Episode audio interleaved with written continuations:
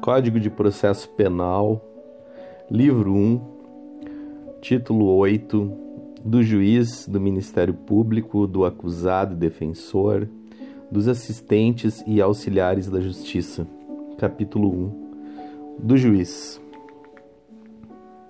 Artigo 251. Ao juiz incumbirá prover a regularidade do processo e manter a ordem no curso dos respectivos atos, podendo, para tal fim, requisitar a força pública. Artigo 252.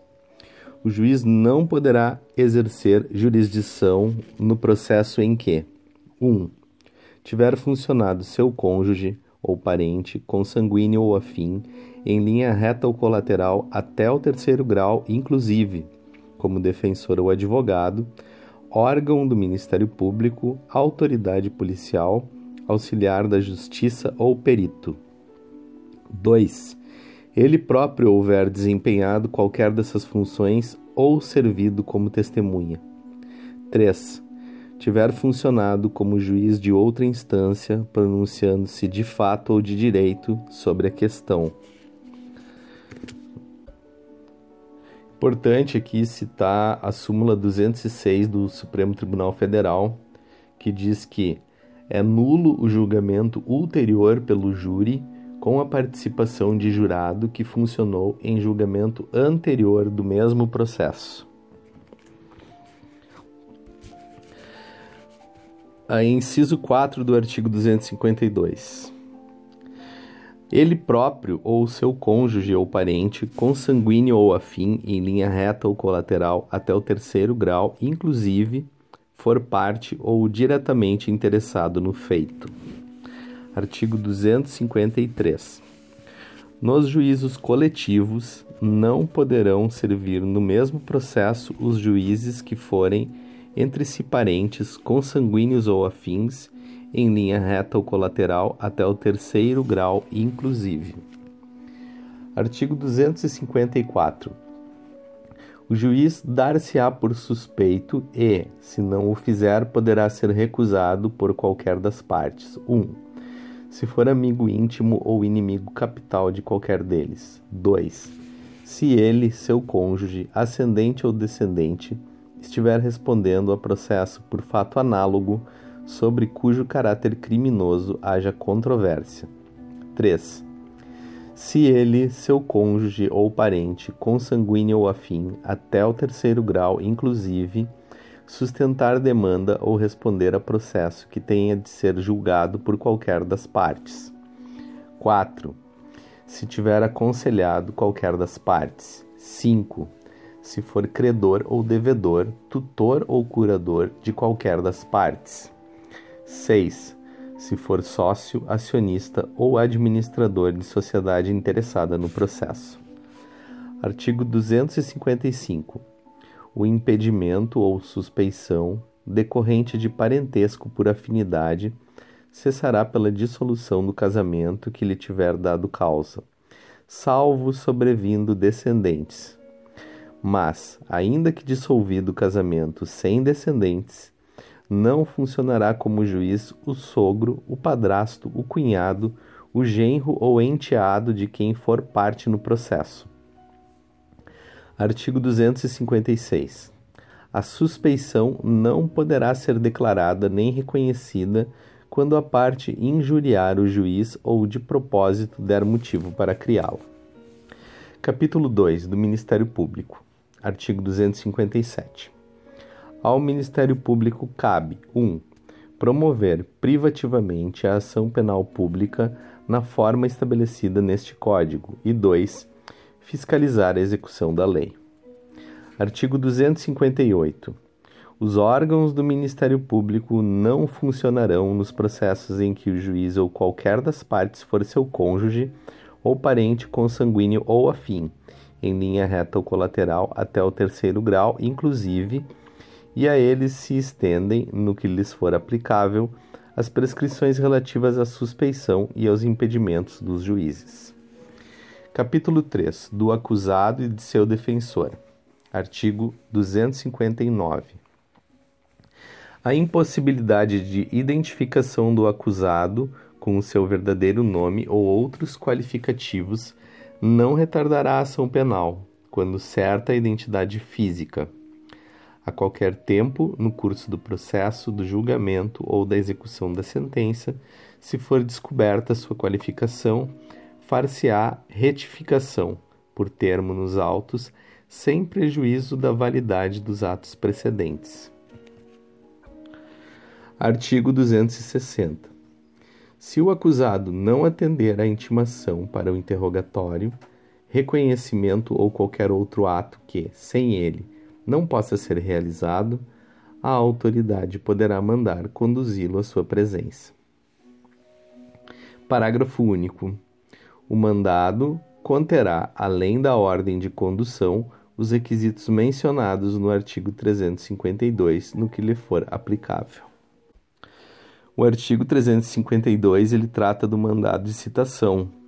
Ele diz que o mandado indicará o nome do juiz, nome do querelante nas ações iniciadas por queixa, o nome do réu ou, se for desconhecido, seus sinais característicos, a residência do réu, se for conhecida, o fim para que é feita a citação, o juízo e o lugar, o dia e a hora em que o réu deverá comparecer e a subscrição do escrivão e a rubrica do juiz.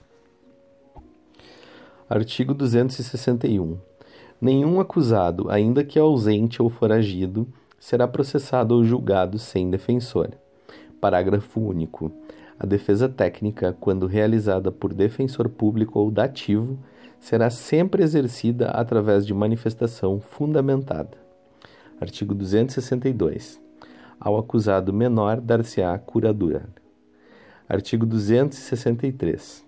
Se o acusado não o tiver, ser-lhe-á nomeado defensor pelo juiz, ressalvado seu direito de, a todo tempo, nomear outro de sua confiança, ou a si mesmo defender-se, caso tenha habilitação. Parágrafo único. O acusado, que não for pobre, será obrigado a pagar os honorários do defensor dativo arbitrados pelo juiz. Artigo 264. Salvo motivo relevante, os advogados e solicitadores serão obrigados, sob pena de multa de 100 a 500 mil réis, a prestar seu patrocínio aos acusados quando nomeados pelo juiz. Artigo 265. O defensor não poderá abandonar o processo senão por motivo imperioso comunicado previamente o juiz sob pena de multa de 10 a 100 salários mínimos, sem prejuízo das demais sanções cabíveis. Parágrafo 1. A audiência poderá ser adiada se, por motivo justificado, o defensor não puder comparecer. Parágrafo 2. Incumbe ao defensor provar o impedimento até a abertura da audiência. Não o fazendo, o juiz não determinará o adiamento de ato algum do processo, devendo nomear defensor substituto, ainda que provisoriamente ou só para o efeito do ato. Artigo 266. A constituição de defensor independerá de instrumento de mandato se o acusado o indicar por ocasião do interrogatório. Artigo 267. Nos termos do artigo 252, não funcionarão como defensores os parentes do juiz. Capítulo 4 dos assistentes. Artigo 268 em todos os termos da ação pública poderá intervir como assistente do Ministério Público o ofendido ou seu representante legal, ou na falta qualquer das pessoas mencionadas no artigo 31. Artigo 269. O assistente será admitido enquanto não passar em julgada a sentença e receberá a causa no estado em que se achar. Artigo 270. O corréu, no mesmo processo, não poderá intervir como assistente do Ministério Público. Artigo 271. Ao assistente será permitido propor meios de prova, requerer perguntas às testemunhas, aditar o libelo e os articulados, participar do debate oral e arrazoar os recursos interpostos pelo Ministério Público ou por ele próprio, nos casos dos artigos 584, parágrafo 1 e 598. O artigo 584, parágrafo 1, ele trata uh, de recurso a ser interposto contra a sentença de impronúncia. E o artigo 598 ele fala a respeito uh, do recurso de apelação nos crimes de competência do tribunal do júri ou do juízo singular, né? Quando o Ministério Público deixa de apelar, então o ofendido ele tem essa legitimidade também. Aqui seria a situação do assistente, né? De acordo com o artigo 271 caput. Parágrafo 1 o juiz, ouvido o Ministério Público, decidirá acerca da realização das provas propostas pelo assistente. Parágrafo 2. O processo prosseguirá independentemente de nova intimação do assistente, quando este intimado deixar de comparecer a qualquer dos atos da instrução ou do julgamento, sem motivo de força maior devidamente comprovado. Artigo 272. O Ministério Público será ouvido previamente sobre a admissão do assistente artigo 273, do despacho que admitir ou não o assistente, não caberá recurso, devendo, entretanto, constar dos autos o pedido e a decisão. Capítulo 5 dos funcionários da Justiça. Artigo 274. As prescrições sobre suspeição dos juízes estende-se aos serventuários e funcionários da Justiça no que lhes for aplicável.